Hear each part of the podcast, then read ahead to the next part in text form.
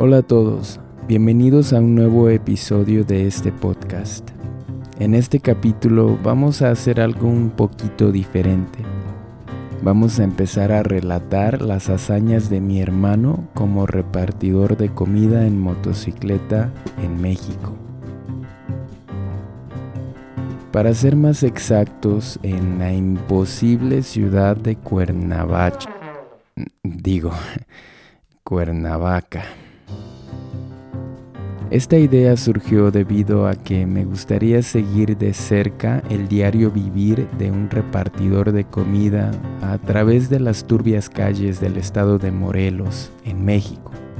Y no sé, solo me parece algo curioso que podríamos guardar para la posteridad.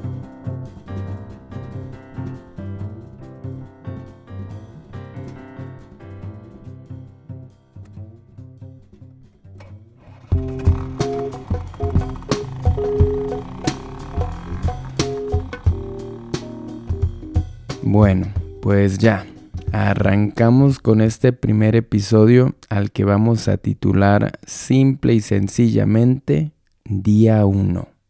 En México, las carnicerías son la digna señal de que el mexicano es un carnívoro por excelencia. ¿Vienes por la carne? Alejandro, Sí. sí estoy. Para el bar inframundo, ¿no? ¿Cómo se llama? A ver, vamos a ver. Infernus, Esa, esa madre, está allá en Cuernavaca. Ocampo, Poniente 16, La Pradera. No se, no se mancha, no sale el líquido. No, creo que no. Todos van en bolsitas y aparte llevan- Ah, bueno. Ya está, yo lo llevo. Luego. En las carnicerías, pues se vende carne. Y la primera entrega de Jonathan fue a un bar que cocinaría esa carne.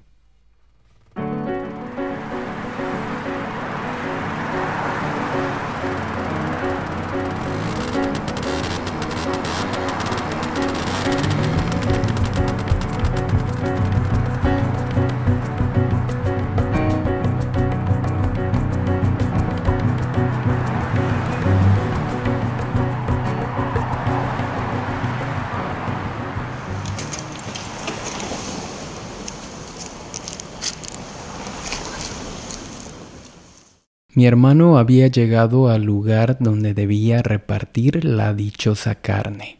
Tocó un par de veces el portón de la propiedad, pero nadie lo escuchó. Buenos días. Buenos días. Así que se aventuró a entrar, ya que el portón estaba abierto.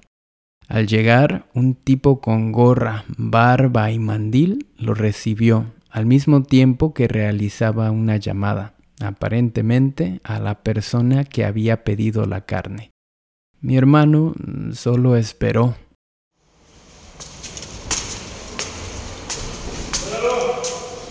Pedido a, nombre de Alejandro. Bueno, ¿qué onda, Pachi? ¿Con el pedido?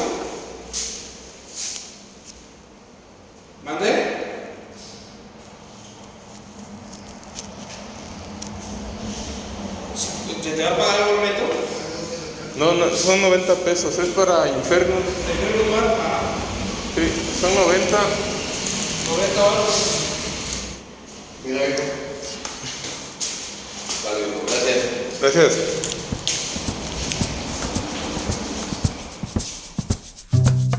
Bueno,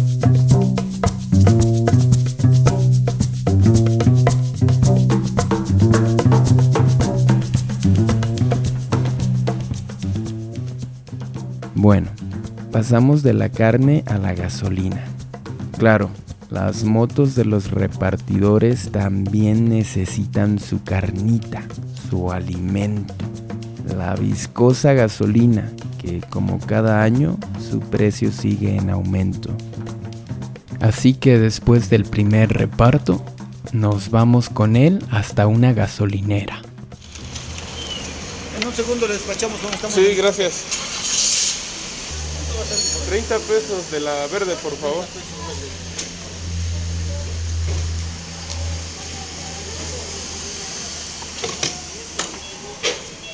La bomba. Pues ya con gasolina, Jonathan estaba listo para continuar con sus entregas. La siguiente era un delicioso platillo de comida asiática. Disculpa, ¿es aquí Lucky? Sí, mira, ahí está el anuncio, Lucky Sushi. Ah, ok, gracias. Pero es por allá, entonces. Gracias. Hay una ventana, ¿no? Gracias. Mi hermano me dijo, A veces el restaurante en el que recojo el pedido es bonito y quiero entrar para observarlo por dentro y apreciar su esencia. Pero en muchos de esos restaurantes refinados a los repartidores se nos envía la parte de atrás, generalmente en alguna puertita rústica y fea. Esta vez fue así.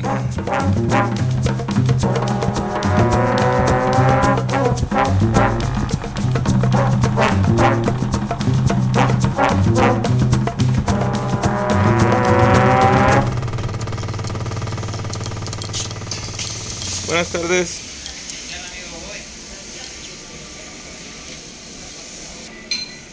¿Cuál vienes? Vengo por Elizabeth. ¿Qué eres, güey? Sí, es Elizabeth 2E2D6. Es Filadelfia Roll, Evi Bento, Kushagi de queso.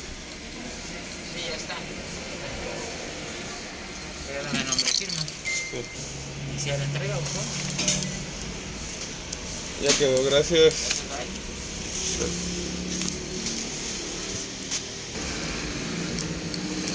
y de manera tan abrupta se termina este episodio.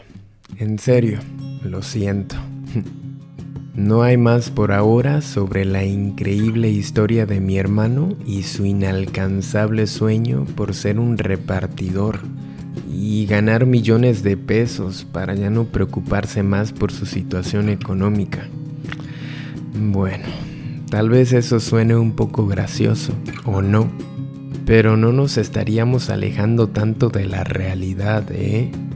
Casi todos los mexicanos somos como repartidores de comida en moto, de Uber o Didi, buscando afanosamente formas de salir adelante, levantándonos a las 5 de la mañana a beber un café aguado y desabrido y comer un pedazo de bolillo duro o un pan dulce medio rancio para subir los niveles de glucosa hasta el cielo y así agarrar tantita fuerza para encarar el día.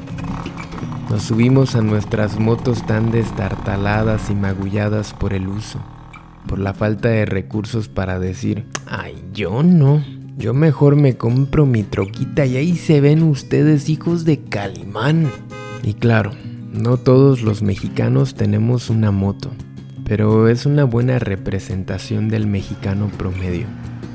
Unos nos subimos en autobuses del año del caldo, que pasan cuando se les da la regalada gana, y nos vamos a limpiar casas ajenas de otros mexicanos que sí tienen un poco o un mucho más de recursos. Otros caminamos hasta las grandes plazas que están repletas de palabras en inglés y nos quedamos parados por horas viendo a otros mexicanos que pasan disfrutando sus días libres con un helado en la mano y que en su mayoría volverán a trabajos similares al nuestro al día siguiente.